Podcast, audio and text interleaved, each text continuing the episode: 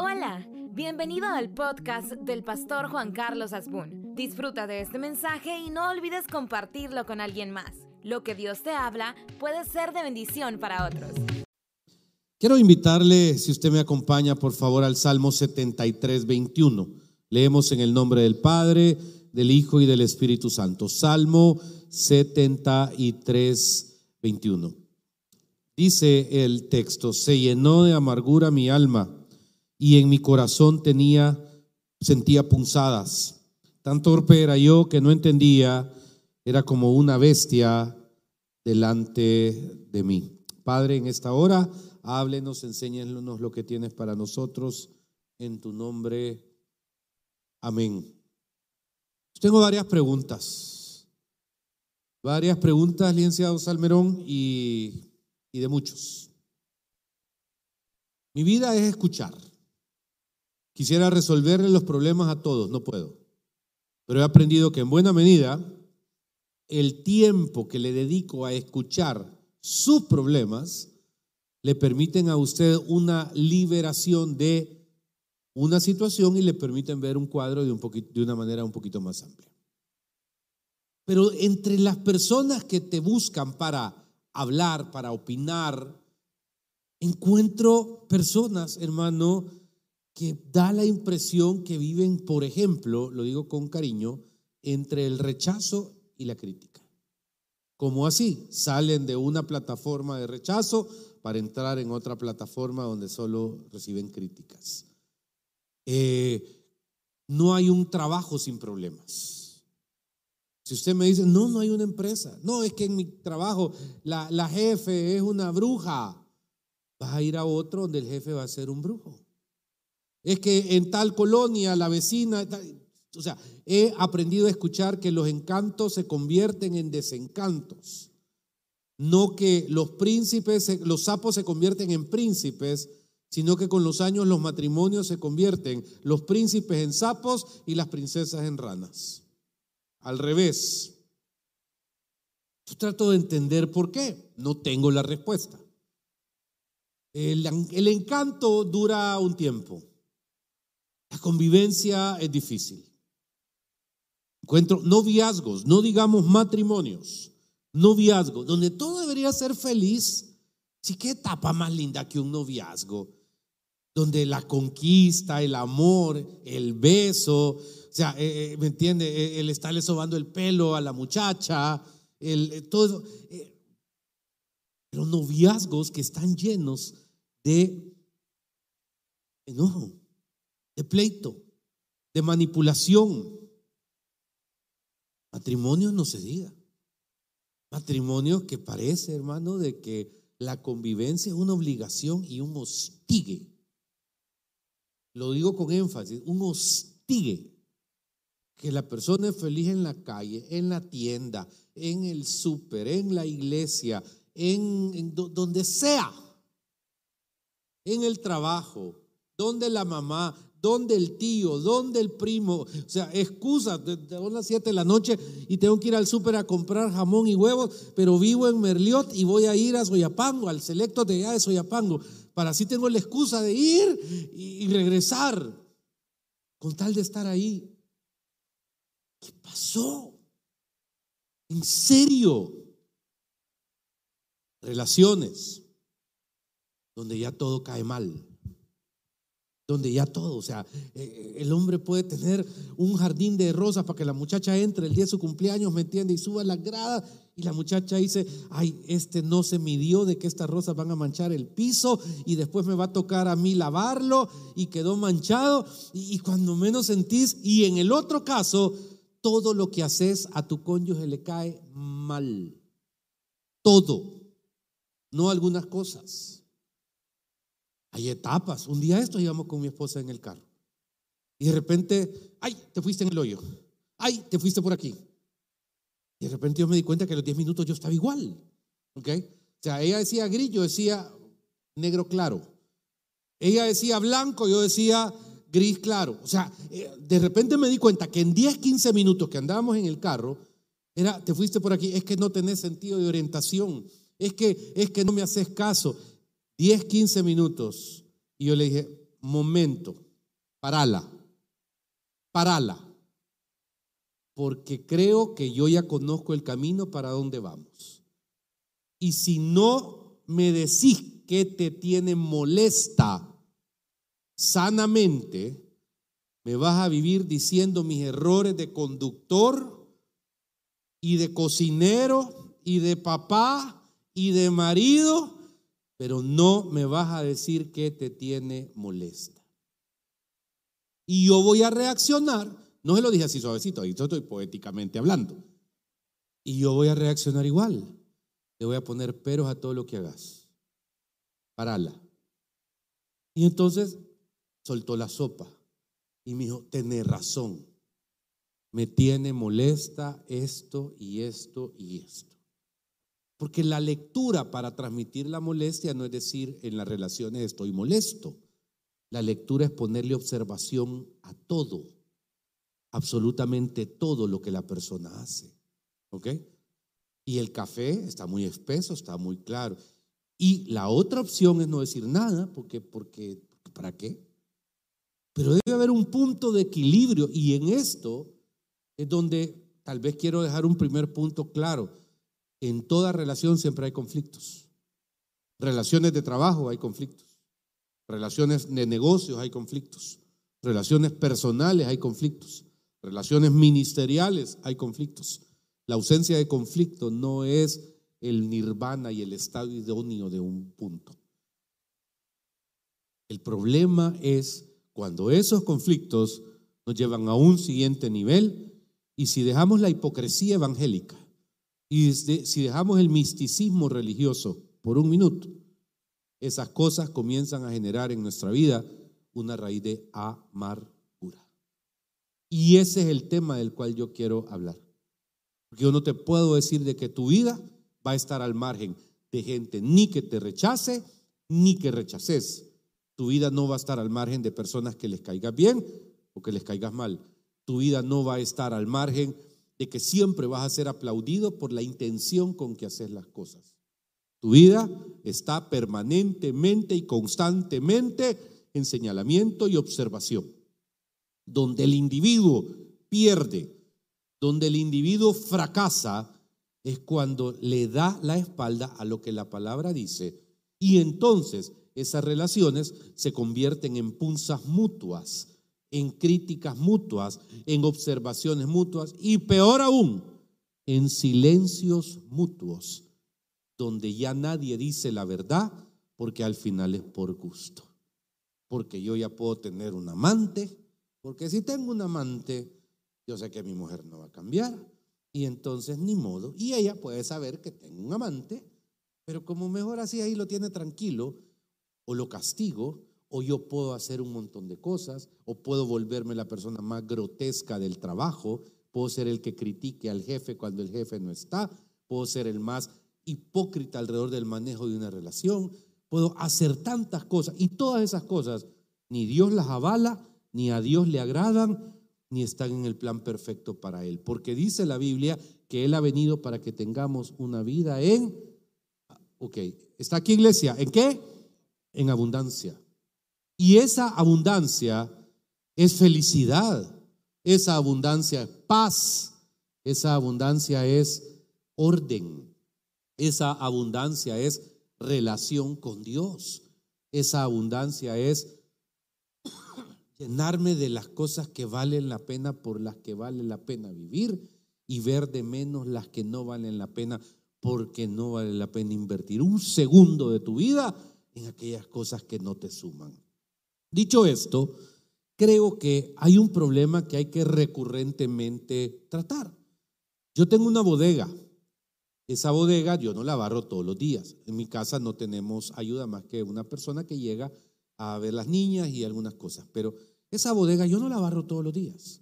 Esa bodega yo la barro cada Tres meses, digamos, cada cuatro meses. Navidad, saco los adornos, el palo, el árbol de Navidad no lo desarmo, lo, lo envuelvo, lo pongo en, usted no es el único, ya vemos dos, oye, y entonces el otro año lo, saco y estiro las cosas, pero, pero esa bodega tres, cuatro veces al año la limpio. Me interesa que este tema lo revisemos hoy.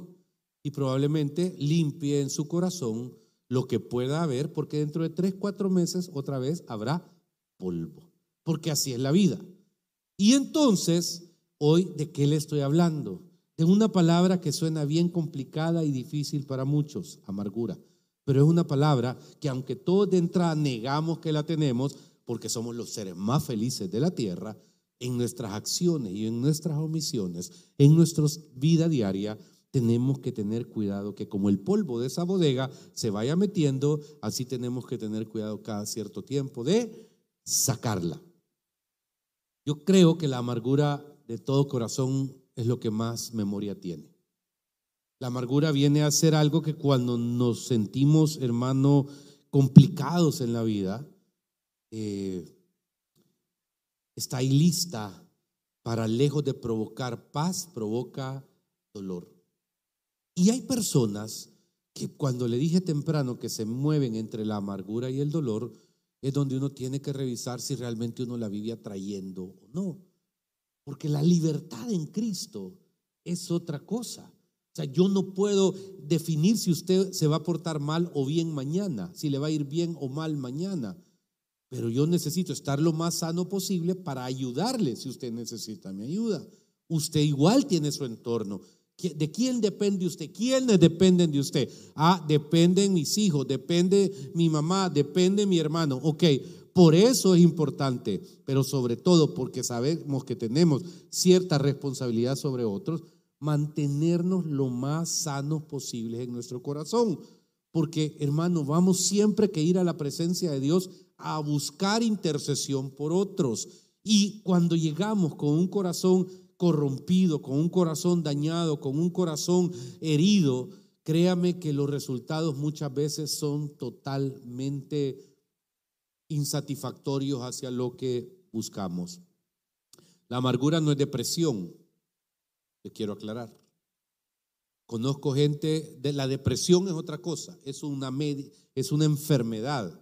La depresión tiene que ver con eh, una enfermedad que debe ser tratada con medicamentos el cuerpo deja de recibir eh, serotonina y de producir y entonces existen medicamentos que hacen que su cuerpo vuelva a producir serotonina y eso es lo que supera lo que llamamos depresión. Yo le hablo de amargura.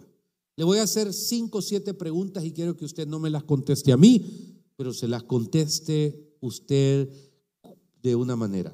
Vaya a Job 7:11, por favor. Libro de Job, capítulo 7, versículo 11. Dice Job en su palabra, lo leemos en el nombre del Padre, del Hijo y el Espíritu Santo. Por tanto, no refrenaré mi boca, hablaré en la angustia de mi espíritu y me quejaré con la amargura de mi alma. Le dije, todas las relaciones, por bien que comiencen, pasan procesos críticos. Lo importante es que usted los atraviese lo más sano de su corazón posible. ¿Qué hace que un papá, por ejemplo, supere cualquier situación hacia un hijo? Creo que el amor más grande del mundo es el de madre. Y debería ser en segundo lugar el de un padre. El amor más grande, o sea, yo nunca he visto a un hijo o una madre decir, te voy a quitar mi apellido y anda, hacete una transfusión y sacate mi sangre porque vos nunca siempre alcanzo a ver cómo existe esa capacidad de sobrellevar aún las cosas. Platico yo con mamás y me dice, es que el niño, y después del niño es que yo le pido a Dios por el niño, y el niño ya tiene siete mujeres, hermano, pero para ella siempre es el niño. Es que el niño, no, el, el niño ya, ya, ya es vivido, pero es el niño. Y eso es bien interesante. ¿Qué hace eso? El amor de madre. ¿Ok? No guarda rencor. Y acá es el primer punto, porque fíjese que en el caso de Job, de repente hay un momento donde dice que saca todo lo que trae en su alma y empieza a herir.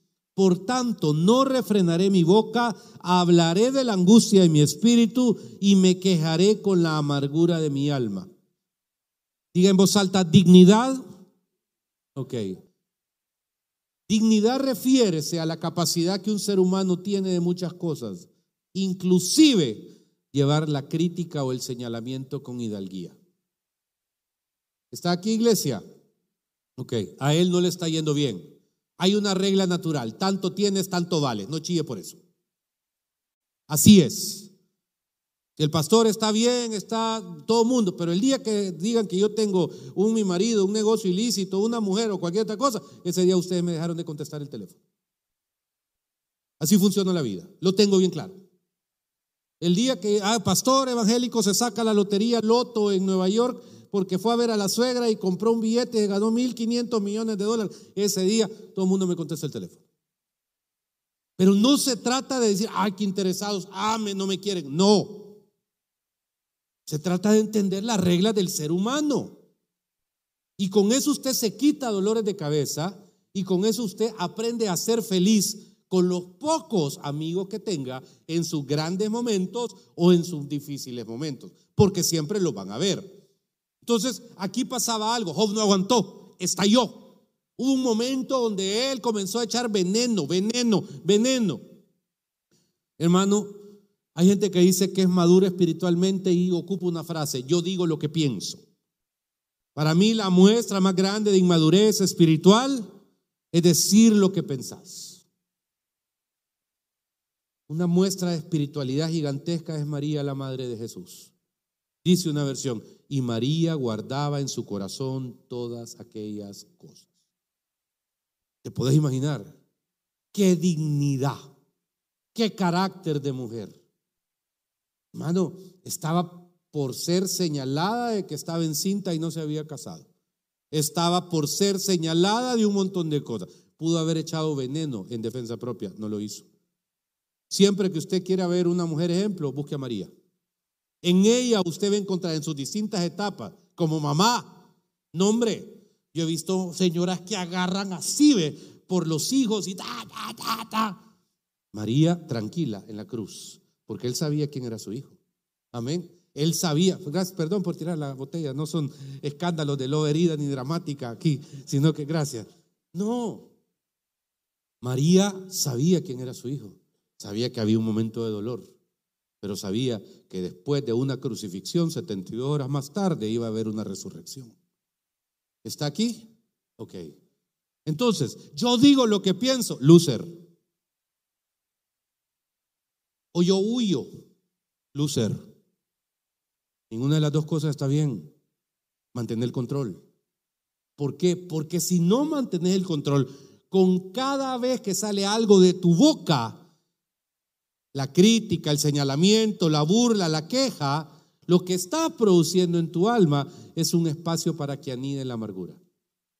Y esto es complicado, porque esto termina, la ley de la atracción para mí es real. O sea, el rechazo trae rechazo. La queja trae queja. El enojo trae enojo. Hermano, hay veces yo le huyo a esos debates de enfermedad. Aquí hay un testimonio, pero yo he estado en duelos. Pastor, ore por mí porque fíjese que me duele el pecho. Y de repente aparece otra persona. Perdón. Pastor, yo pido que ore por mí porque a mí no solo me duele el pecho, me duele el pecho y la nuca. Ay, pero eso no es nada, dice la otra persona. A mí me duele el pie, el pecho, la nuca, los callos, ¿me entiende? Los ojos. Entonces yo digo, no, yo me aparto, por que digan a ver quién And the winner is, porque entre más rollos de exámenes hay, no, hombre, alguien tiene que parar, parar ese tipo de cosas. Cuidado, señoras, con andar en reuniones grupales de quejándose de sus maridos. Vamos a orar y a la hora de orar lo único que han hecho es hablar del hombre, del hombre, del hombre, del hombre, del hombre. Cuidado, ¿qué necesidad tiene de andarle contando a otra todos los rollos en su casa? No tiene. Si se va a desahogar, busque con quién desahogarse. ¿Ok? Deje de andar escribiendo tonteras en redes. Ay, de aquellos hombres. por favor, ponete en una altura.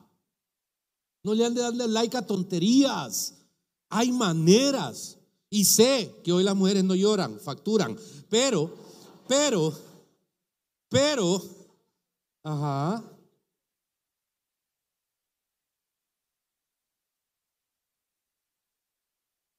Pero usted puede comprar flores sola. Ese es otro nivel, ya, ya llegó, ¿vea? vaya. Iglesia, se lo digo de todo corazón, no preste a su corazón y su alma por grandes que sean las ofensas, a dejar que controlen su vida alrededor de este tipo de cosas. Dos, cómo actúa la amargura. Ya vimos que no refrena su boca. La crítica no debería ser una opción para los cristianos. Si usted ve en el caso de María y Aarón, yo siempre he observado esto y está en número 12, eh, libro de números 12. Porque obviamente todo liderazgo religioso, usted tiene que saberlo, todo liderazgo religioso es falible. ¿Estamos aquí? Ok, aquí nunca le he venido a decir el mito del pastor. No, todo, creo que todo liderazgo religioso es falible. Yo le huyo, le huyo a esas fotos de pastores posadas así, a esas familias perfectas. Deben de tener errores, trabajamos de lo mismo, y yo le agradezco muchas veces que usted idealice el rol del, del pastor o del hombre que trabaja en la iglesia, que sirve en la iglesia, etcétera de la mujer que sirve en la iglesia, que tiene ministerio. Pero todos tenemos que entender que la fabilidad se dice, así se dice, corríjame, existe. Y esto es bien bueno porque eso evita frustraciones mutuas. Porque si usted se desilusiona de un pastor, yo también me desilusiono de una oveja. Claro que sí. Por eso evitemos ese nivel y entendamos, hermano, de que estamos para ayudarnos. Dice que eh, no hay hombre más manso en la tierra que Moisés. Uy, chica, qué privilegio hablar con Dios. Porque ahí ya lo vamos a leer, hace una su crítica a Dios, un señalamiento. Dice, a este yo no le hablo de figuritas. Orame por un jueves, a, mírame el miércoles. A este no le hablo así, dice el Señor. Avala que así se habla también él. No es que lo contradiga, sino que yo con él hablo cara a cara.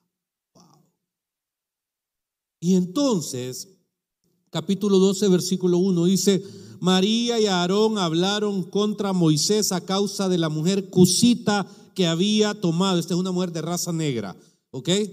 Porque él había tomado mujer de la región de Cus y dijeron, solamente por Moisés ha hablado Jehová, no ha hablado también por nosotros.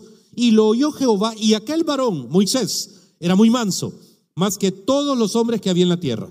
Luego dijo Jehová a Moisés, a Aarón y a, y a María, salid vosotros tres al tabernáculo y de reunión y salieron ellos los tres. Entonces Jehová descendió en la columna de la nube, se puso a la puerta del tabernáculo y llamó a Aarón y a María y salieron ambos y él les dijo, oíd ahora mis palabras.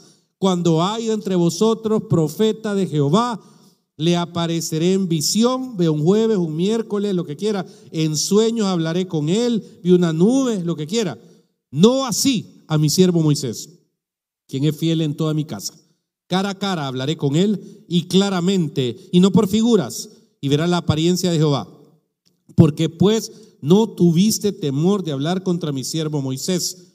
Entonces la ira de Jehová se encendió contra ellos y se fue. Y la nube se apartó del tabernáculo, y aquí que María estaba leprosa como la nieve, y miró a Aarón a María, y aquí que estaba leprosa. Y dijo Aarón a Moisés, ah, Señor mío, no pongas ahora sobre nosotros este pecado, porque locamente hemos actuado y hemos pecado. No quede ella ahora como el que nace muerto, que al salir del vientre de su madre tiene ya media consumida la carne. Entonces Moisés clamó a Jehová diciendo, te ruego Dios que la sanes ahora. Respondiendo Jehová a Moisés, pues si su padre hubiera escupido en su rostro, no se avergonzaría por siete días, se ha echada fuera del campamento por siete días y después volverá a la congregación. Y dice, así fue María echada del campamento siete días y el pueblo no pasó adelante hasta que se reunió con María, con ellos, etc. ¿A dónde quiero terminar en esta porción? Si algo me demuestra esta porción, primero es la afabilidad de los ministerios. Es cierto, yo no conozco la vida de los músicos y hay veces yo siento mucha presión alrededor de ellos. Es que mire, pastor, yo siento que el hermano tal, él no es digno de estar en el altar. Perdóname, ¿y quién es digno? Perdóname, ¿quién es digno? ¿Ok? Hay momentos donde yo, espiritualmente me siento en una gran victoria. Pero usted cree que yo no he pasado momentos de derrota. Ah, que yo vengo aquí por Dios, no, no le mentiría. Que yo vengo aquí por mí, no. Vengo aquí por usted. He pasado periodos en mis 25 años de pastorado, por eso me parece importante que usted lo sepa. Y si yo no, que, ellos, no, yo no siento, predicando, hay momentos donde yo no he sentido la presencia de Dios. Dos etapas en mis 25 años, yuca. Casi llegué a dudar de la existencia de Dios predicando la palabra. ¿Qué era lo más fácil? Ay, estoy emocionalmente conflictuado. Me voy a sentar y me voy a tomar un año, sabático para revisar lo que tengo. No, mi mamá y mi abuelita me enseñaron a ser disciplinado. ¿Ok? Me duele la cabeza, me meto cuatro panadol y sigo el día. Y entonces, aquí es donde para mí es bien importante este primer punto. Y el Señor te abraza. Si caminas en lo correcto, si estás en el lugar correcto, el Señor te saca adelante, hombre. El Señor no se va a quedar viendo que tu, perseverancia y no se va a quedar viendo que tu disciplina espiritual va a quedar como basura. No. Pero aquí hay un punto de oro, el número dos. El número dos es que el Dios Todopoderoso tuvo que haber tenido alguna reprensión a Moisés, porque nadie se puede burlar de Dios. Yo no, pero la Biblia no lo menciona. La Biblia no lo expone a Moisés. Pero tampoco le dice, ahí está una, solo una, no, no. Porque estamos claros de que Dios nos llama a orden. Pero ¿sabe dónde yo veo el conflicto interesante? En el siguiente punto, que lo que Dios señaló en este argumento no fue el pecado o la situación de Moisés. ¿Sabe qué fue? La murmuración de María y de Aarón. Pero esto no es de la noche a la mañana. Analicemos algo. ¿Cuánto tiempo tenían ellos teniendo ronchas contra Moisés? La Biblia no lo dice, pero esto no es de la noche a la mañana. Estos no revisaron su bodega cada tres meses, porque de repente yo siento un malestar hacia alguien. Entra usted a este lugar y de repente siente un malestar hacia alguien, hacia el pianista. ¿Ok?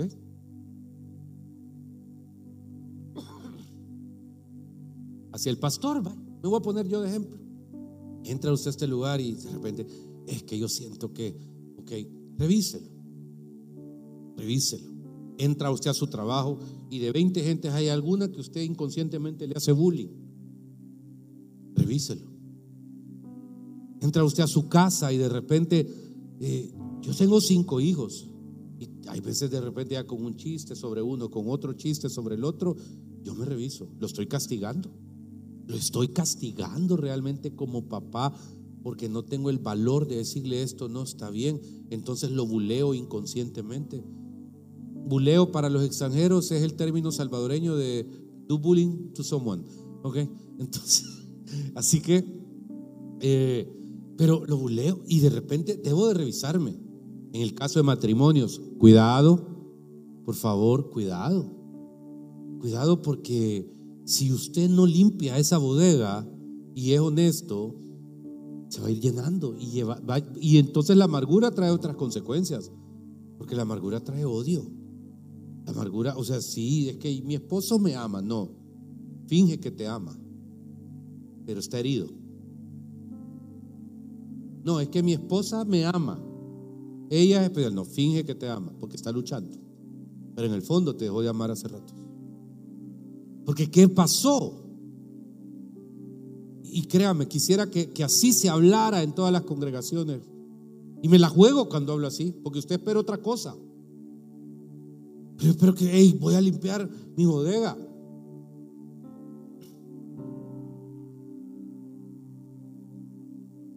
Un día me, me, invitaron a comer. A mí me gusta la lasaña. Fui a una de esas anécdotas que a mí me pasan. Y le dije a la esposa, qué rica cocinó la lasaña. No, no la cociné yo, a mí no me gusta. Él siempre dice que es lo que nos gusta, pero a mí eso es lo que a él le gusta. Él nunca me ha preguntado si a mí me gusta. Y oí que la señora me dijo, bueno, no es mi problema, estaba rica, yo me la comí. Pero que yo saco lectura de esas cosas. Eso es un alert. A mí nunca me ha gustado lo que él dice que nos gusta. Pero esa lasaña yo me la como, ni modo. ¿Por qué? Porque como a él le gusta, todos nos hace sentir que nos gusta, pero a él le gusta. Y puede que a ellos le gustaran también, pero de repente como las cosas dan un giro, Y yo quiero que usted, si está a tiempo, le tome todo el, mire, ya viví, hombre, no estoy viejo, pero estoy sazón. Y quisiera que usted le tomara un giro, que tomara provecho espiritual a este tipo de consejos. Moisés y Aarón venían de días, eh, perdón, Aarón y María venían de hace tiempos, hermano, alrededor de esto. Y vea números 11, por favor, el versículo 5 y 6 y con esto terminamos. Números 11, 5 y 6. ¿Lo tiene?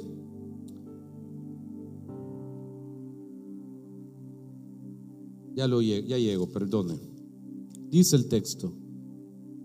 Nos acordamos del pescado que comíamos en Egipto de balde, de los pepinos, de los melones, los puerros, las cebollas y los ajos. Y ahora nuestra alma se seca, pues nada sino este maná viene, ven nuestros ojos. Y era el maná como semillas de culantro, su color como de bedilio y el pueblo se esparcía y lo recogía y lo molía en molinos o lo majaba en morteros y lo cocía en caldera o hacía de él tortas. Su sabor era como sabor de aceite nuevo. El maná era como cornflake. Era toda la comida que durante mucho tiempo el pueblo tuvo en el desierto. Honestamente, cornflake, desayuno, almuerzo y cena. Bueno, el comer tres tiempos tiene 120 años. Hasta hace 120 años la gente comía dos tiempos. Dos tiempos era todo lo que se comía en todos lados. Y esos dos tiempos eran importantes porque representaba un tiempo cuando salía el sol la mañana por ahí y otro cuando se ponía el sol. O sea, no había lunch, breakfast, dinner. Pero digo esto muy importante porque ellos comenzaron a anhelar en el desierto lo que no tenían. Y eso hizo que ellos comenzaran a quejarse de Dios. ¿Por qué? Porque puchica pepino, ¿me entiendes? O sea, yo diría alita de pollo, Big Mac. ¿Qué más quisiera yo? Ah, la pizza, no puede faltar pizza en un menú. ¿Me entiende? Eh, no, no puede. Pero hay tiempos, querida iglesia, y te lo digo con respeto, donde no vas a tener lo que querés sino lo que Dios te quiere dar. ¿Ok? Él sabe lo mejor. ¿Es eso consuelo de tontos? No, es sabiduría. Hay tiempos donde parece que vas en desventaja y decís, pero ¿por qué estoy comiendo esta cosa? Maná, hasta el nombre está feo, suena banda de rock mexicano. Y yo extraño los pepinos, Extraño las lechugas, extraño las fresas. Sí, pero hay una diferencia. Con todo eso eras esclavo. Pero ahora, en el proceso de llegar a la tierra prometida, tu tierra, sos libre. Y aquí es donde el cristiano debe tener mucho cuidado en entender los tiempos y los procesos. No amargarse en los momentos difíciles no conflictuarse en los momentos donde parece que Dios no aparece. Yo admiro gente. Hay gente que a mí me dice, pastor, yo tengo mis tratos con Dios. Qué bonito.